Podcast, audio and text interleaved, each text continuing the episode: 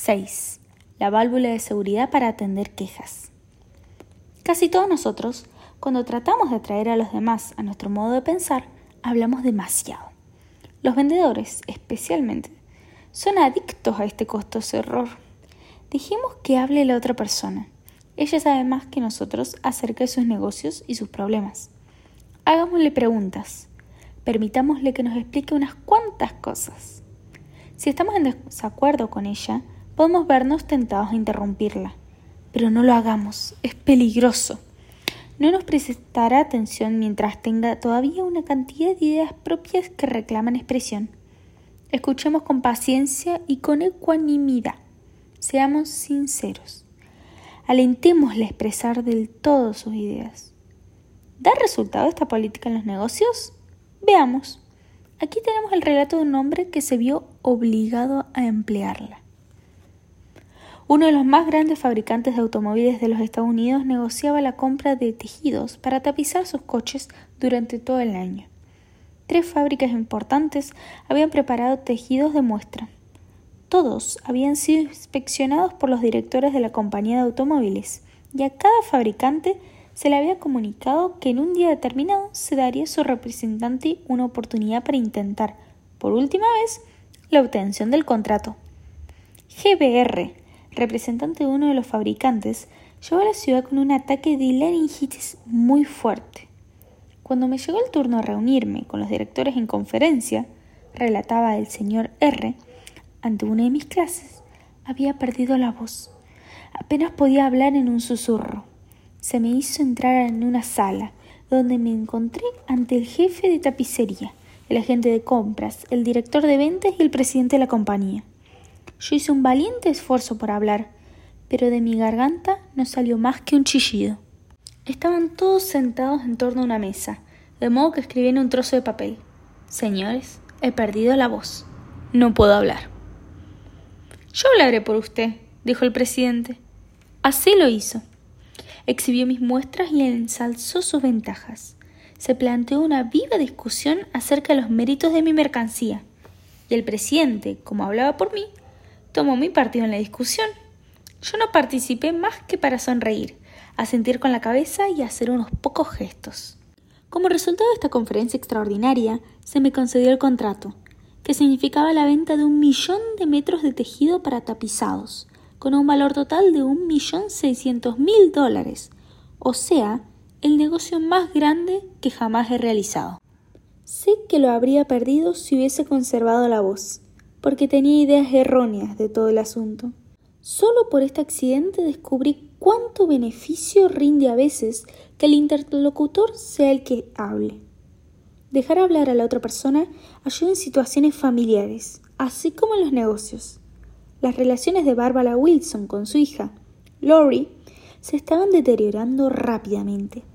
Lori, que fue siempre una criatura quieta, complaciente, se convirtió en una joven hostil y algunas veces agresiva. La señora Wilson le hablaba, la amenazaba y castigaba, pero sin lograr nada. Un día, la señora Wilson dijo en una de nuestras clases, me di por vencida. Lori me desobedeció y dejó la casa para visitar a una amiga antes de completar sus quehaceres. Cuando retornó a la casa, yo estaba por gritar por milésima vez, pero ya no tenía fuerzas para hacerlo. Simplemente la miré y tristemente pregunté ¿Por qué, Lori? ¿Por qué? Lori notó mi estado de ánimo y en voz calmada respondió ¿De verdad quieres saber? Yo afirmé con la cabeza y Lori comenzó a hablar primero con hesitación y luego fue un torrente de palabras. Yo jamás le escuchaba, siempre estaba ordenándole lo que debía hacer. Cuando ella quería contarme sus pensamientos, sentimientos, ideas, yo le interrumpía con mis órdenes. Entonces comencé a darme cuenta de que ella me necesitaba, no como una madre dominadora, sino como una confidente, un escape por toda la confusión que sentía en sus años de crecimiento.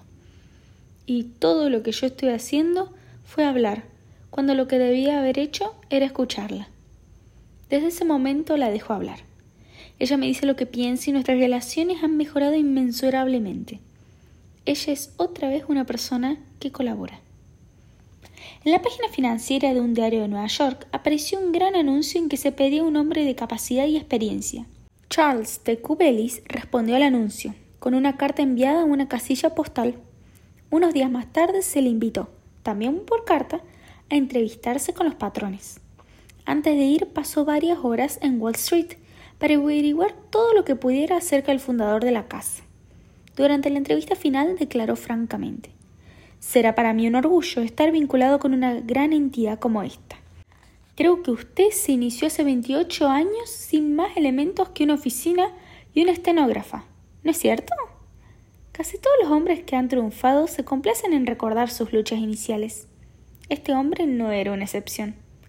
Habló un largo rato acerca de cómo había comenzado en los negocios, con 450 dólares y una idea original. Relató sus luchas contra el desaliento y sus batallas contra las mofas ajenas, cómo trabajaba los domingos y feriados, de 12 a 16 horas por día y cómo triunfó al fin, contra todas las probabilidades, hasta que ahora los hombres más importantes de Wall Street iban a pedirle consejo e informaciones. Estaba orgulloso de esa historia. Tenía derecho a sentirse orgulloso y pasó un rato espléndido contando su actuación. Por fin interrogó brevemente a Cubelis acerca de su experiencia. Llamó entonces a uno de los vicepresidentes y le dijo Creo que este es el hombre que necesitamos. El señor Cubelis se había tomado el trabajo de averiguar los antecedentes de su patrón en perspectiva. Demostró interés en los demás y por sus problemas. Lo alentó a hablar de él y así causó una impresión favorable. Roy G. Bradley, de Sacramento, California, tenía el problema opuesto. Escuchó cuando un buen candidato para un puesto se convenció a sí mismo de aceptar el trabajo en su firma. Nos contó esto. Como éramos una firma pequeña, no teníamos beneficios sociales para nuestros empleados, como hospitalización, seguro médico y pensiones. En nuestra compañía, cada representante es un agente independiente. Ni siquiera les damos tantas facilidades de trabajo como nuestros competidores más importantes, por cuando no podemos publicar su trabajo. Richard Pryor tenía el carácter y la experiencia que necesitábamos para este puesto, y lo entrevistó primero mi ayudante, quien le explicó todos los aspectos negativos de este empleo. Cuando entró en mi oficina, parecía ligeramente desalentado. Yo me limité a mencionar el único beneficio claro de asociarse con mi firma, que era el de ser un contratista independiente y en consecuencia no tener prácticamente patrones. Él respondió hablando de esa ventaja, y poco a poco empezó a sacarse encima las ideas negativas con que había entrado para la entrevista. En varias ocasiones me pareció como si estuviera hablando para sí mismo. Por momentos me sentía tentado a agregar algo, pero cuando la entrevista llegó a su fin, sentí que él se había convencido a sí mismo, él solo, de que le gustaría trabajar para mi firma. Al escucharlo con atención y dejar que Dick hablara, sin interrumpirlo, le permití sopesar los pros y los contras y llegar a la conclusión de que el empleo era un desafío que le gustaría enfrentar. Lo contratamos y desde entonces ha sido un prominente representante de nuestra empresa. La verdad es que hasta nuestros amigos prefieren hablarnos de sus hazañas antes que escucharnos hablar de las nuestras. La Roche Fancaud, el filósofo francés, dijo: Si quieres tener enemigos, supera a tus amigos. Si quieres tener amigos, deja que tus amigos te superen. ¿Por qué es así? porque cuando nuestros amigos nos superan, tienen sensación de su importancia, pero cuando los superamos, se sienten inferiores y ello despierta su envidia y sus celos. De lejos, la más querida de las consejeras de la colocación de la agencia personal de Midtown era Henrietta G., pero no siempre había sido así. Durante los primeros meses de su asociación con la agencia, Henrietta no tenía un solo amigo entre sus colegas. ¿Por qué? porque todos los días se jactaba de las cuentas nuevas que había abierto y de todo lo que había logrado. Yo era buena en mi trabajo y estaba orgullosa de ello, contó Henrietta en una de nuestras clases. Pero mis colegas, en lugar de alegrarse de mis triunfos, parecían resentirse por ellos. Yo quería ser apreciada por esta gente. De veras quería que fueran mis amigos.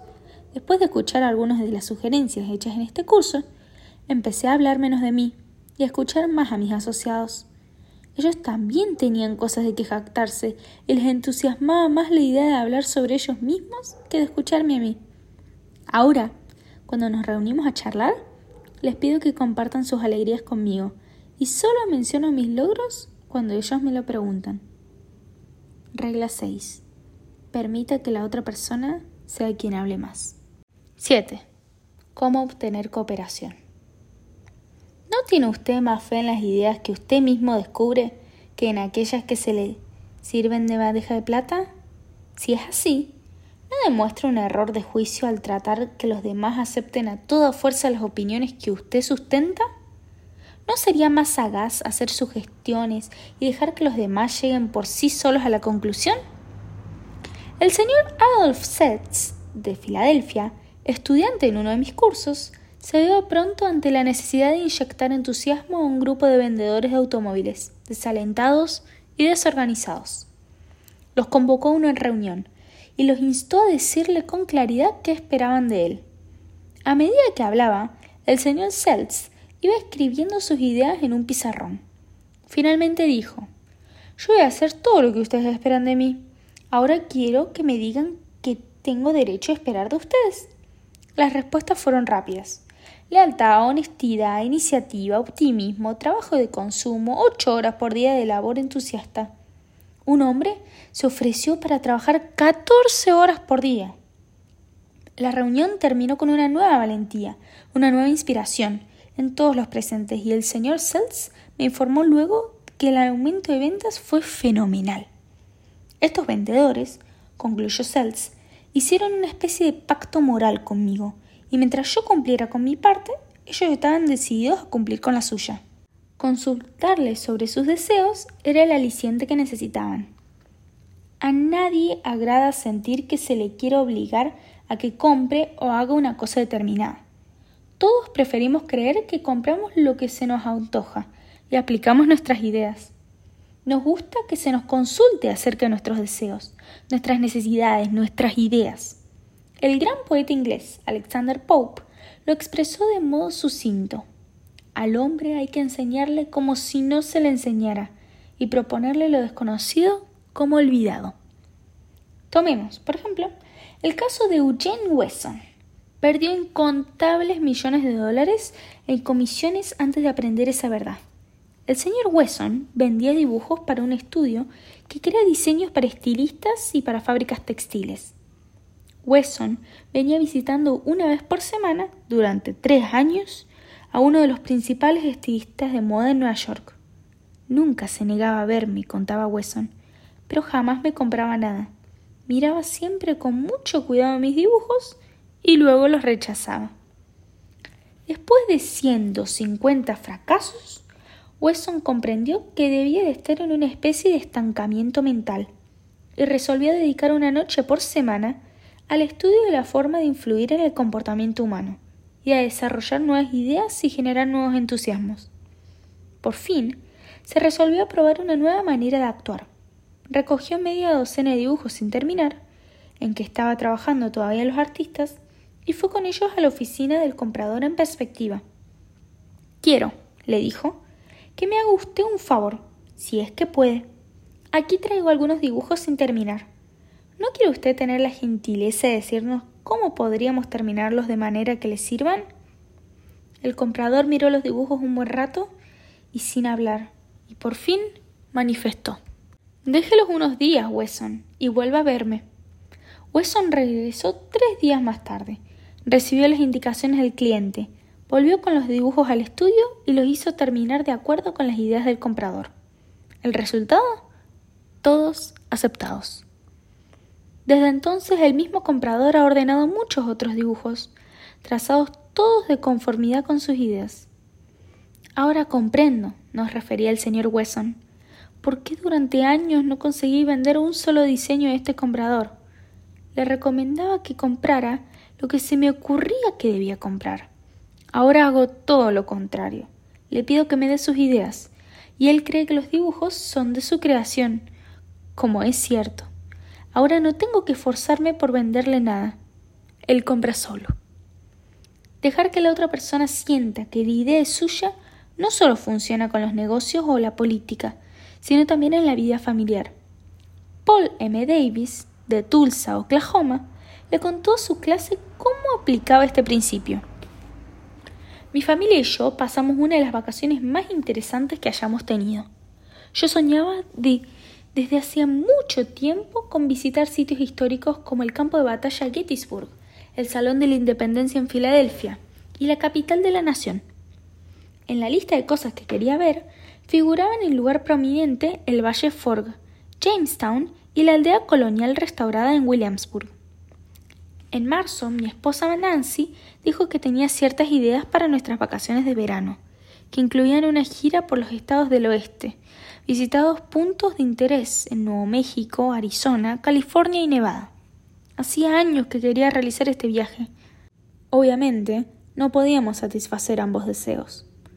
Nuestra hija Anne terminaba de hacer un curso en la secundaria sobre historia nacional y se había interesado mucho en los hechos que conformaron el crecimiento de nuestro país.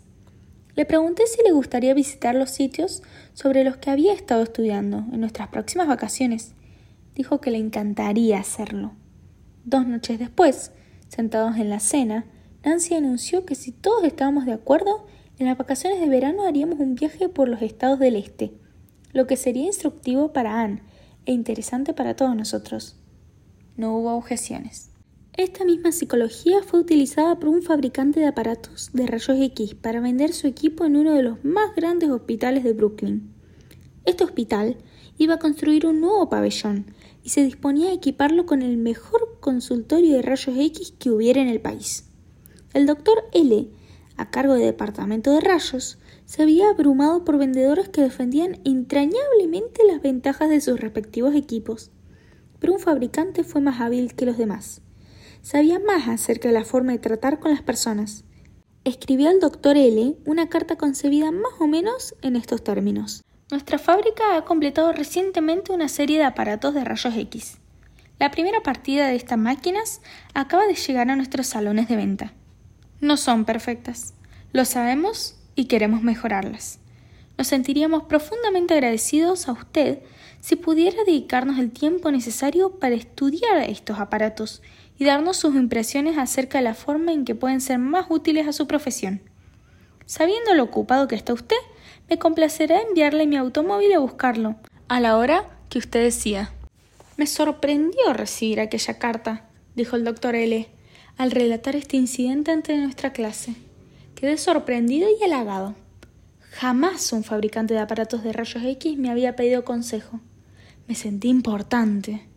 Estaba ocupado, tan ocupado que no tenía libre una sola noche de aquella semana, pero dejé sin efecto un compromiso para una comida, a fin de revisar aquellos aparatos. Cuanto más los estudiaba, más descubría, por mi propia cuenta, que me gustaban mucho. Nadie había tratado de vendérmelos. Consideré que la idea de comprar aquel equipo era mía, solamente mía. Yo mismo me convencí de su superior calidad y ordené que fuera instalado en el hospital. Ralph Waldo Emerson, en su ensayo Autodependencia, dijo En todo trabajo de genio reconocemos nuestras propias ideas desechadas. Vuelven a nosotros con cierta majestad ajena. El coronel Edward H. House tenía una enorme influencia en los asuntos nacionales e internacionales cuando Woodrow Wilson ocupaba la Casa Blanca. Wilson recurría al coronel House para pedirle consejo y ayuda en secreto, más que a cualquier otra persona, sin exceptuar los miembros de su propio gabinete. ¿Qué método empleaba el coronel para influir sobre el presidente? Afortunadamente lo sabemos, porque el mismo House lo reveló a Arthur D. Howden Smith, quien lo refirió en un artículo aparecido en el diario The Saturday Evening Post. Una vez que llegué a conocer bien al presidente, relató House, supe que el mejor medio para convertirlo a cualquier idea era dársela a conocer como al pasar, pero interesándolo en ella, de modo de hacerle pensar en esa idea por su propia cuenta. La primera vez que utilicé este sistema fue por accidente. Yo lo había visitado en la Casa Blanca y recomendado una política que él parecía rechazar. Pero unos días después, en una comida, me sorprendió oírle proponer mi indicación como si fuera de él. House no lo interrumpió para decirle Esa idea no es suya, es mía. No. House no iba a hacer tal cosa. Era demasiado diestro para hacerla. No le interesaba darse importancia, quería resultados. Por eso dejó que Wilson siguiera creyendo que la idea era suya. Aún más, anunció públicamente que Wilson era el autor de esas ideas. Recordemos que con las personas con las que entraremos mañana en contacto serán por lo menos tan humanos como Woodrow Wilson. Utilicemos, pues, las técnicas del coronel House. Un hombre de la hermosa provincia canadiense de Nueva Brunswick utilizó esta técnica conmigo hace algún tiempo y me ganó como cliente. Por aquel entonces yo pensaba hacer una excursión de pesca y de remo por Nueva Brunswick. Escribí a la oficina de turismo para pedir información. Mi nombre y dirección, evidentemente, aparecieron en una lista pública, porque me vi inmediatamente asediado por cartas y folletos y revistas de campamentos y guías para veraneantes. Yo estaba atónito. No sabía cuál elegir. Pero el dueño de uno de los campamentos hizo algo muy hábil. Me envió los nombres y números telefónicos de varias personas de Nueva York que habían ido a su campamento y me invitó a descubrir por mi cuenta qué me podía ofrecer. Con una gran sorpresa vi que conocía a un hombre que figuraba en la lista. Le hablé por teléfono, supe cuál había sido su experiencia en el campamento y luego telegrafié al dueño de la fecha de mi llegada. Los demás habían tratado de convencerme, pero este hombre no. Este me dejó que yo decidiera, y fue quien ganó. Hace 25 siglos, el sabio chino Lao Tse dijo ciertas cosas que los lectores de este libro podrán utilizar hoy. La razón por la cual los ríos y los mares reciben el homenaje de cien torrentes de montaña es que se mantienen por debajo de ellos. Así son capaces de reinar sobre todos los torrentes de la montaña. De igual modo, el sabio que desea estar por encima de los hombres se coloca debajo de ellos. El que quiere estar delante de ellos se coloca detrás. De tal manera, aunque su lugar sea por encima de los hombres, estos no sienten su peso. Aunque su lugar sea delante de ellos, no lo toman como insulto. Regla 7. Permita que la otra persona sienta que la idea es de ella. 8. Una fórmula le resultará maravillosa. Recuerde que la otra persona puede estar equivocada por completo, pero ella no lo cree. No la censure. Cualquier tonto puede hacerlo. Trate de comprenderla. Solo las personas sagaces, tolerantes, excepcionales tratan de proceder así. Hay una razón por la cual la otra persona piensa y procede como lo hace. Descubra la razón oculta y tendrá la llave de sus acciones quizá de su personalidad. Trate honradamente de ponerse en el lugar de la otra persona. Si usted llegara a decirse, ¿qué pensaría? ¿Cómo reaccionaría yo si estuviera en su lugar? Habrá ahorrado mucho tiempo e irritación, pues, al interesarnos en las causas, es menos probable de que nos disgusten los efectos. Y además, habrá aumentado usted considerablemente su habilidad para tratar con la gente. Deténgase usted un minuto, dice Kenneth M. Good en su libro Cómo convertir a la gente en oro, a destacar el contraste de su hondo interés por los asuntos propios con su escaso interés por todo lo demás. Comprenda, entonces, que todos los demás habitantes del mundo piensan exactamente lo mismo. Entonces, junto con Lincoln y Roosevelt, habrá captado usted la única base sólida en relaciones interpersonales que el buen éxito en el trato con los demás depende de que se capte con simpatía el punto de vista de la otra persona.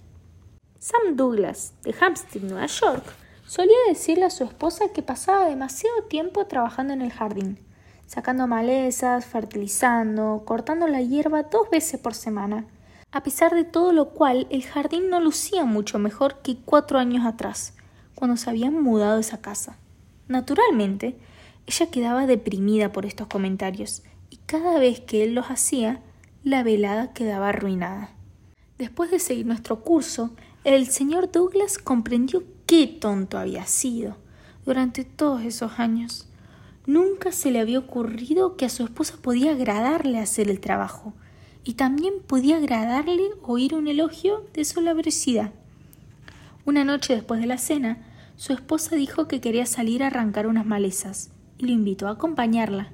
Al principio, él se sintió tentado a no aceptar, pero después lo pensó mejor y salió con ella y le ayudó a arrancar malezas. Ella quedó visiblemente complacida y pasaron una hora trabajando y charlando muy contentos. Desde esa vez, la ayudó siempre en la jardinería y la felicitó con frecuencia por lo bien que se veía el prado, el trabajo fantástico que estaba haciendo a pesar de lo malo del terreno. Resultado, una vida más feliz para ambos, gracias a que él aprendió a ver las cosas desde el punto de vista de ella, aunque se tratara de algo tan nimio como unas malezas.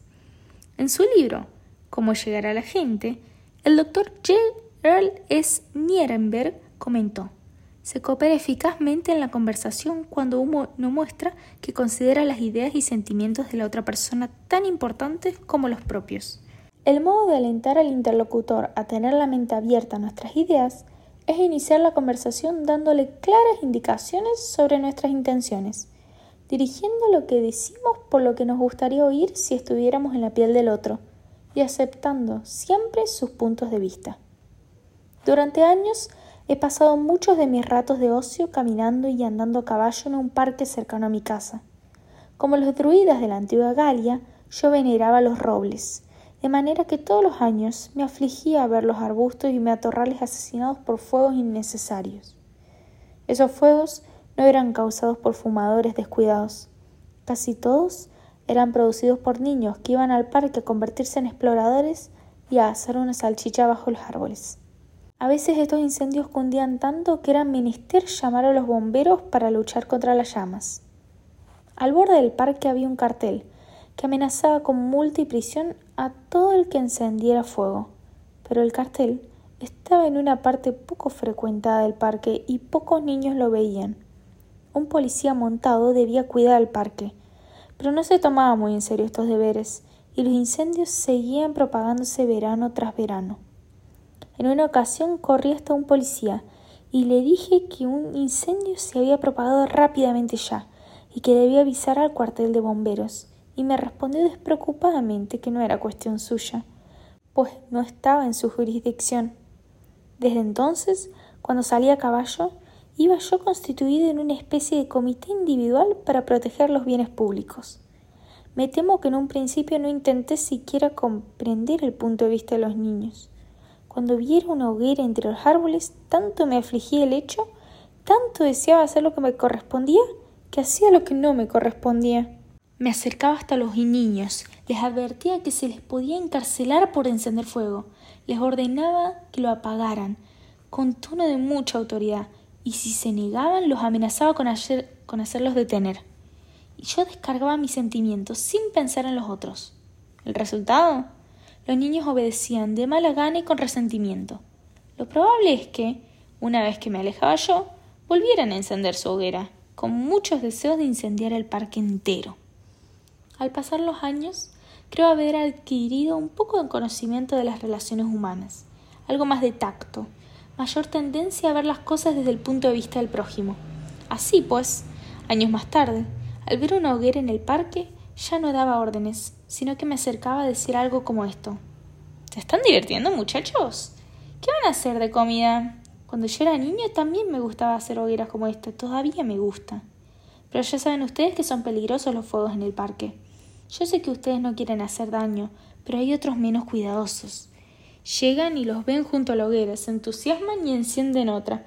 No la apagan cuando se marchan y se propagan a las hojas secas y mata los árboles. Si no ponemos un poco más de cuidado, no nos quedarán árboles en el parque.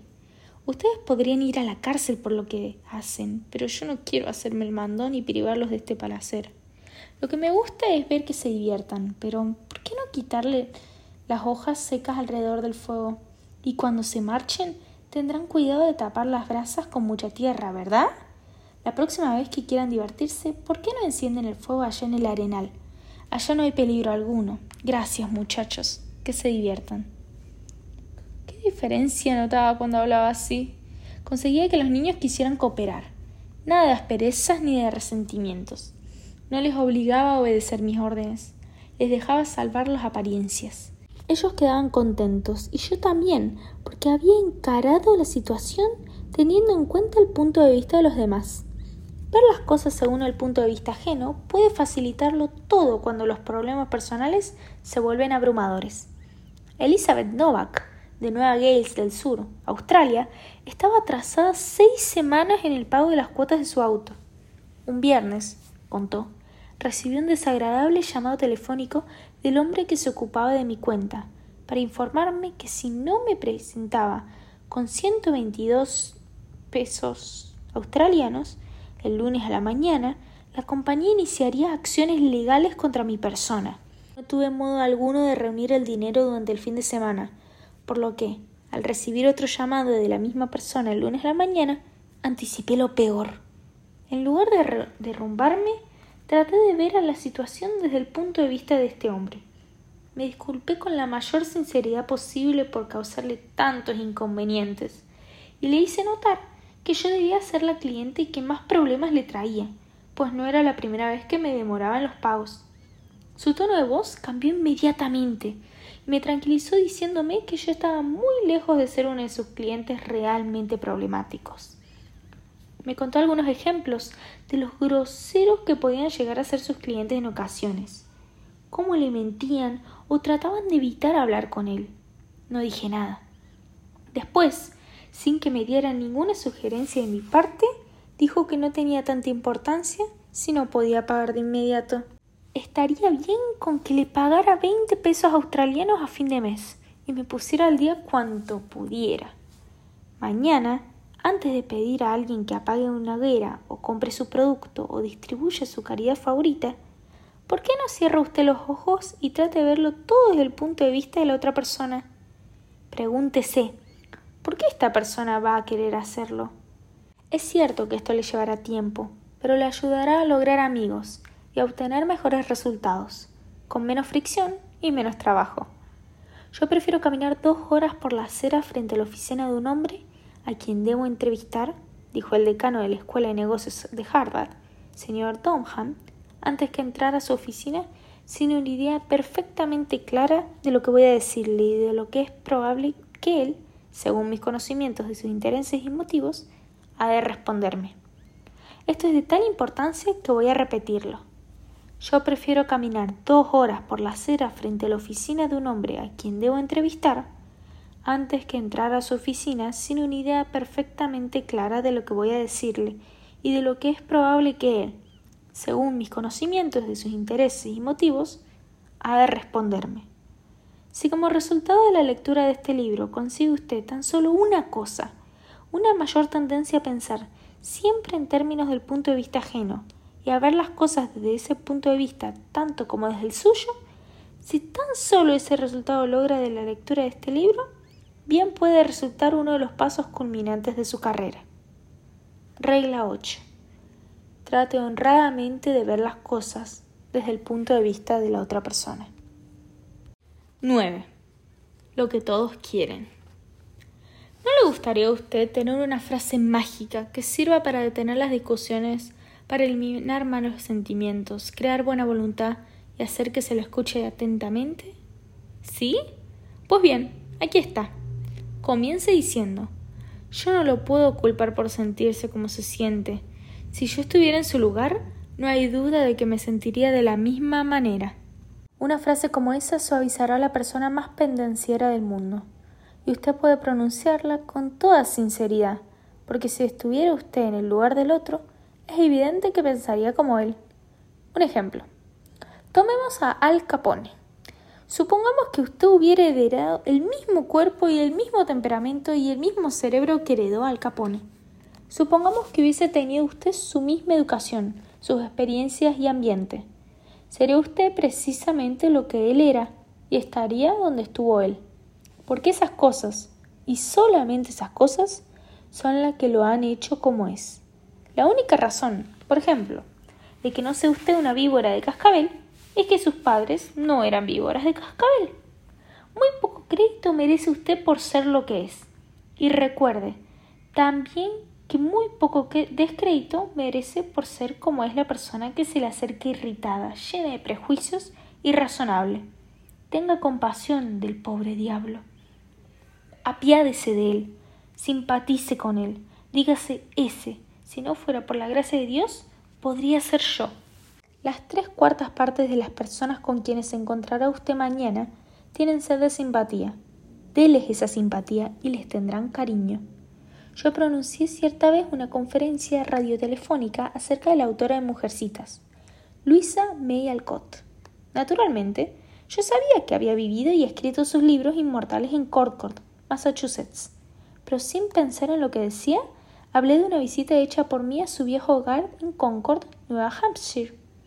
Si hubiese dicho Nueva Hampshire solo una vez, se me podría haber perdonado, pero desgraciadamente lo dije dos veces. Me vi asediado por cartas y telegramas, agrios mensajes que giraban en torno a mi indefensa cabeza como un enjambre de avispas. Muchos de ellos mostraban indignación, unos pocos eran insultantes. Una dama colonial, criada en Concord, Massachusetts, y residente por entonces en Filadelfia, volcó en mí su ira más ardiente. No podría haberse mostrado más punzante si yo hubiese dicho que la señora Alcott pertenecía a una tribu de caníbales. Al leer la carta reflexioné. Gracias a Dios que no me he casado con esta señora. Tuve impulsos de escribirle manifestándole que, si bien yo había cometido un error geográfico, ella lo había cometido en cuanto a cortesía. Esa iba a ser mi frase inicial. Después, ya vería lo que pensaba ella. Pero no lo hice. Me dominé. Comprendí que cualquier tonto acalorado haría lo mismo. Yo quería estar por encima de los tontos. Por eso decidí tratar de convertir esa hostilidad en amistad. Sería una especie de desafío, una especie de juego para mí. Me dije, después de todo, si yo estuviera en su lugar, pensaría probablemente lo mismo que ella. Así pues, decidí simpatizar con su punto de vista. Tuve que ir a Filadelfia y no tardé en llamarla por teléfono. La conversación fue algo así. Yo. Señora fulana de tal, usted me escribió una carta hace pocas semanas y quiero darle las gracias. Ella, en tono culto, bien educado. ¿Con quién tengo el honor de hablar? Yo. Usted no me conoce. Me llamo Dale Carnegie. Hace unos pocos domingos di una conferencia sobre Luisa May Alcott y cometí el error imperdonable de decir que había vivido en Concord, Nueva Hampshire. Fue un error estúpido y quiero pedirle disculpas. Fue usted muy amable al dedicar parte de su tiempo a escribirme. Ella. Siento mucho, señor Carnegie, haberle escrito como lo hice. Perdí el tino. Quiero que me disculpe. Yo. No, no. No es usted quien debe pedir disculpas, sino yo. Un niño no habría cometido el error que hice yo. Pedí disculpas por radio el domingo siguiente, pero quiero pedírselas personalmente ahora. Ella. Es que yo nací en Concord, Massachusetts. Mi familia se ha destacado en ese estado durante dos siglos y yo estoy muy orgullosa de todo lo que se refiere a Massachusetts. Me afligió mucho, en verdad, oírle decir que la señora Alcott nació en Nueva Hampshire, pero estoy avergonzada de esa carta. Yo. Le aseguro que usted no pudo afligirse ni la décima parte de lo que me afligí yo. Mi error no lastimó a Massachusetts, pero a mí sí. Pocas veces las personas de su posición y su cultura tienen tiempo para escribir a quienes hablan por radio, y abrigo la esperanza de que me escribirá otra vez si nota algún error en mis conferencias. Ella. Quiero que sepa que me ha gustado mucho la forma en que acepta usted mis críticas. Debe ser usted muy simpático. Me gustaría conocerlo mejor. Así, pidiendo disculpas y simpatizando con su punto de vista, logré que ella se disculpara y simpatizara con el mío. Tuve la satisfacción de dominar mi mal genio, la satisfacción de devolver bondad por un insulto, y me divertí mucho más al conseguir la simpatía de esa mujer que si le hubiera dicho que se arrojara la cabeza al río. Todo hombre que ocupa la Casa Blanca se ve diariamente ante espinosos problemas de relaciones humanas. El presidente Taft no fue una excepción, y por experiencia conoció el enorme valor químico de la simpatía para neutralizar el ácido de los resquemores. En su libro, Ética en Servicio, Taft da un ejemplo bastante divertido sobre la forma en que suavizó la ira de una madre decepcionada y ambiciosa. Una señora de Washington, escribe Taft, cuyo marido tenía cierta influencia política, trató conmigo durante seis semanas o más a fin de que designara a su hijo para cierto cargo. Consiguió la ayuda de senadores y representantes en número formidable y los acompañaba a verme para cuidar que defendieran bien su pedido. El cargo requería una preparación técnica y según las recomendaciones del cuerpo administrativo, designé a otra persona. Entonces recibí una carta de la madre diciéndome que yo era un desagradecido por haberme negado a convertirla en una mujer feliz con un trazo de mi pluma. Se quejaba, además, de haber trabajado con los legisladores de su estado para conseguir todos los votos en favor de un proyecto en que yo estaba especialmente interesado, de que esta era la forma en que yo le pagaba. Cuando uno recibe una carta así, lo primero que hace es pensar cómo puede mostrar severidad con una persona que ha cometido una impropiedad o aún cierta impertinencia. Entonces, escribe uno la respuesta, pero si es prudente, guarda la carta en un cajón y cierra el cajón con llave. La saca uno a los dos días y entonces no la envía ya. Ese es el camino que seguí yo.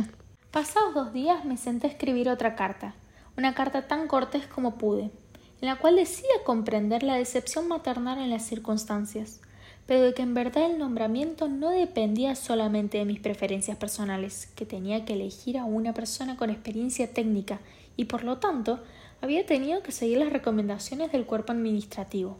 Expresaba la esperanza de que su hijo realizara en el cargo que ocupaba, las esperanzas que en él depositaba la madre. Esto la calmó, y me escribió para decirle que lamentaba haberme enviado la primera carta. Pero el nombramiento no fue confirmado enseguida, y al cabo de un tiempo recibí una carta que figuraba ser del marido de esta mujer, aunque la letra era la misma que antes. Se me informaba en esta carta que, debido a la postración nerviosa sufrida por la decepción de la señora en este caso, había tenido que ponerse en cama y sufría ahora un grave cáncer al estómago. ¿No querría yo devolverle la salud retirando el primer candidato y reemplazándolo por su hijo? Tuve que escribir otra carta, esta vez al marido, para decirle que lo acompañaba en la pena que debía producirle la enfermedad de su esposa, pero que me era imposible retirar el nombre del candidato del cargo. El hombre por mí designado fue confirmado, y dos días después de haber recibido esa carta dimos una fiesta en la Casa Blanca. Las primeras dos personas que llegaron a saludar a mi esposa y a mí fueron el marido y la mujer del caso, a pesar de que